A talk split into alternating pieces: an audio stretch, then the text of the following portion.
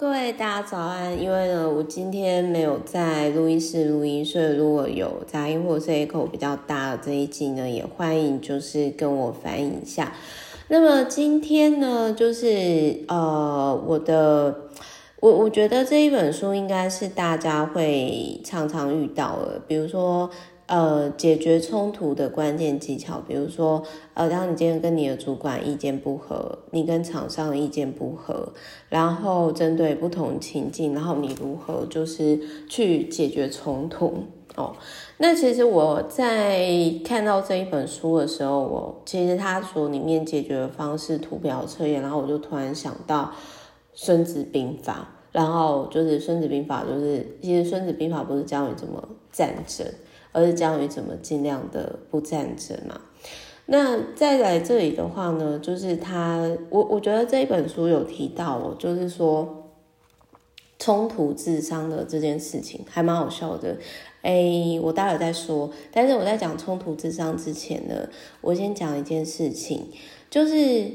呃，拥有权力的人哦，很容易采取强势主导的方式去解决冲突。就是这，我们可以在不论是政治界或者是社会上面这样子，而且他们很容易会因为弱势者的不重要的担忧感到厌烦，然后他们比较不会就是。对于弱势的那一方展现同理心，然后通常就是说，呃，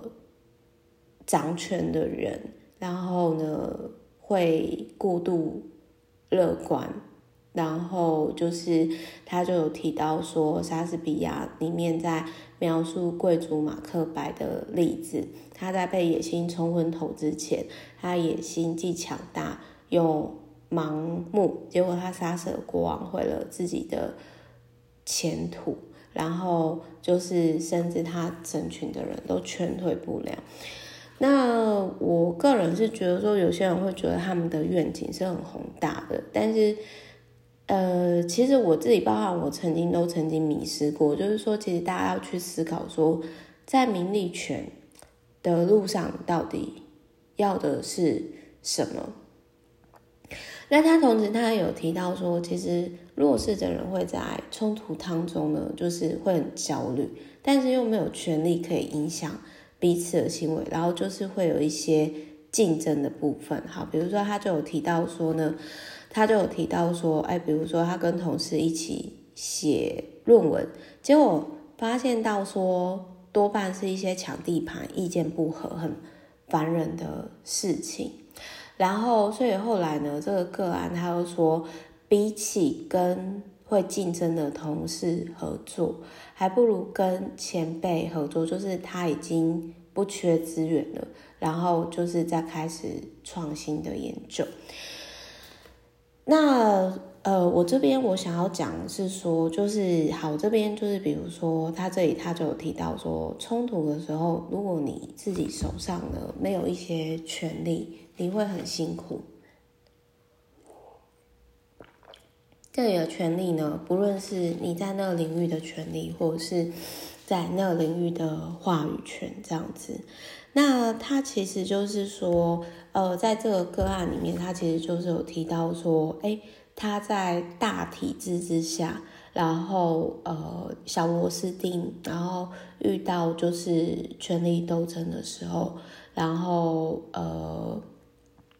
的一些比较就是辛苦的地方，就是我以前在职场里面，我也就是我能理解，就是说有时候被困在呃，比如说家族斗争、家族企业的斗争，然后或者是说权力派系之间斗争的无力感。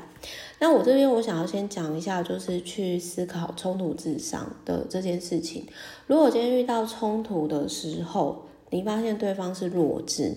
哎，那这看看每个人，但是我自己就是如同这本书里面来讲，我就会去思考说，跟我争执的人来说，就是对于我有多重要。如果今天这个人对我来讲一点都不重要，那我就离开嘛。那再来第二个，他们是支持我还是反对我？如果说今天就是对方就是不管怎样，他都不会帮助我，也不会相信我，甚至他是会害我的，那当然就如果我呃，因为我其实说实话，我不太是想要主动发生攻攻击的人，因为其实那个你什么，有时候你也许你真的有损伤对方，智商，那个有有一句话是说，你伤对方一层，你智商那个，诶，你伤对方。一百嘛，智商就是自己伤害八八十 percent 以上这样子。然后第三个你要去思考说，就是你的权利是比对方多还是对方少，还是你们是差不多这样？这是最难评估的，因为有时候你可能会错估形势这样子。但是就是说，呃，我的确就是我会去思考说，对方的冲突智商是多少啊？如果说对方是弱智或者是小，那。当然，就是说，OK，就可以让对方就尽量让对方，那不然就是呃，尽可能跟他保持距离嘛。那当然就是说，哎、欸，当你今天可能怎么讲呢？就是，可是你话要说回来好，比如说你说今天如果是艺人刘德华还是什么什么呃那种艺人，难免会遇到像私生饭那种 crazy 的人嘛，这样子哦。那另外还有就是说呢。呃，你要去思考今天在冲突的过程当中，你长期的心态是什么？比如说，有些人他长期的心态就是竞争策略，那竞争反而到时候会让冲突变成，就是说，可能冲突不是说不好，而是因为我自己的长期策略，我自己长期策略是比较偏。这一本书里面所讲的人善策略、支持策略以及合作策略，所以我就比较不太会去用竞争策略。但他还有提到说，怎么样冲突才聪明？首先，第一个，这行为要很小心，真的。所以我自己是比较不会是主动发起冲突的人。再，呃，主要是我懒了。然后再第二个，这行为要有策略，你必须要去思考我是说，你到底想要的是什么？那当然不是说我想我我我不喜欢冲突，是因为我想要成为好人，而是这个东西是很耗能的，我干嘛要花在这上面？然后第三个，这行为要了解情绪层面，就是情绪层面，就是说，呃，就是好，比如说，呃，你要去思考说情绪它。影响到你的比例，然后第四个，这个行为要应变能力，就是冲突要应变能力，然后第五个冲突要时间概念，第六个冲突你要符合，就是我们在社会的规范。然后除了冲突智商之外呢，这一本书里面他还有提到说，就是打造情绪的存款，就很像这个人，他其实每次看到你，他是正向情绪居多呢，还是负向的情绪居多？那还有不要太快拒绝对方，有时候就是打太极啊、欧龙谁的啊，这是这是后来呃，其实我觉得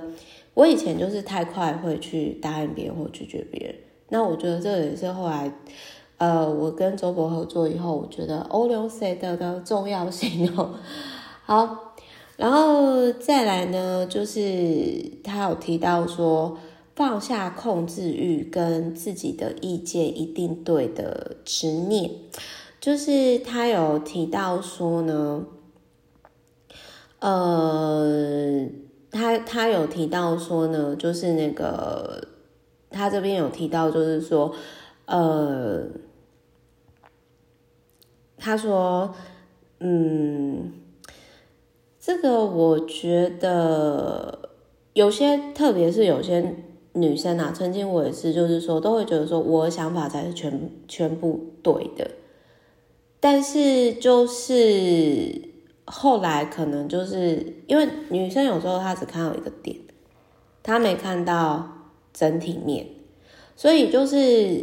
当你今天你放下，你不一定是对的，你反而会获得你所要的答案。然后还有就是说，你不能够只要求对方去。配合你，而是你要创造共同必然结果，比较有可能双赢。那再来，在这一本书的后面里面呢，就是他也有问到，就是说，好，就是有几个我跟大家分享一下，比如说他有提到说，如何巧妙运用自己的人脉对主管施压的状态，但是这真的要看主管。如果你今天是在公部门，有个主管又很硬的话，这种可能会就是适得其反。然后他有提到说，如何策略性的求和，然后就是。呃，这个其实我想要分享的是说，比如说有些人他就会好像老好人，他就会常常就说哦，好好好好好，然后来消弭敌对感，或者是说他可以激发出让对方呃就是善良的一面，然后保并且他保留合理的推推诿的时间。那最后就是说他有提到说，你可以下一站。就下车，就是比如说走出冲突场面，甚至离开这个人事物这样子。那这个是我很擅长做的事情，甚至有时候常常会让人家错。然后以及就是第九个走冷门的路，就是拥抱非传统路线，当个怪咖，做自己，跳出框框的私架。呃，这个我我觉得我看到这边，我就觉得说。呃，这是我比较擅长的啦，就是说，因为我就比较外星人，所以我常常有时候有些想法会就让人家觉得说，靠，怎么会做这个选择的？好，OK，所以以上呢，就是不善冲突的我在看这本书的一些意见以及看法，这样子。当你今天呢，其实应该是说，你觉得是冲突才是冲突，那有时候更多其实只是立场不同意。好。我是梅塔我们下一集再见，拜拜。